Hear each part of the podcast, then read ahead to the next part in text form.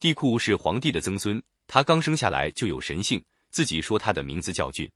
十五岁时，因为辅佐颛顼有功，被封为诸侯，封地在高辛，所以又叫帝喾高辛氏。帝喾外出，春夏乘着龙，秋冬乘着马。帝喾也有许多发明创造，他命臣子贤黑创作了乐歌，命巧人有坠制作了皮鼓、钟磬、笙管等乐器，叫人敲起皮鼓，击起钟磬，吹起笙管。鸾鸟和凤凰都纷纷聚来，翩翩起舞。帝喾的四个妃子生的儿子都有天下。元妃是有台氏的女儿，名叫姜元，生下后继，成为西方周民族的始祖。次妃是有松氏的女儿，名叫简狄，生下契，是东方殷民族的始祖。次妃陈丰氏的女儿，名叫庆都，生下尧，成为著名的人君。次妃居兹氏的女儿，名叫长仪，生下智，也是个了不起的人物。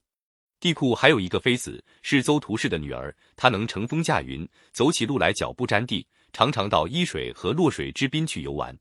地库按时到水边去跟她约会，便纳她做了妃子。妃子常梦见自己吞日，做一次梦便生下一个儿子，共做了八个这样的梦，生了八个富有神性的儿子，世间称之八神。可是据说地库也有两个不争气的儿子，大的叫恶伯，小的叫石神。兄弟俩住在大树林里，谁也不服谁，甚至大动干戈。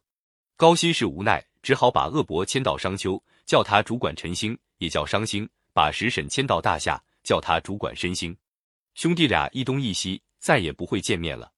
本篇据《史记·武帝本纪》世本陈其荣增订本《左传》昭公元年及晋王家史遗记等书中有关材料编写。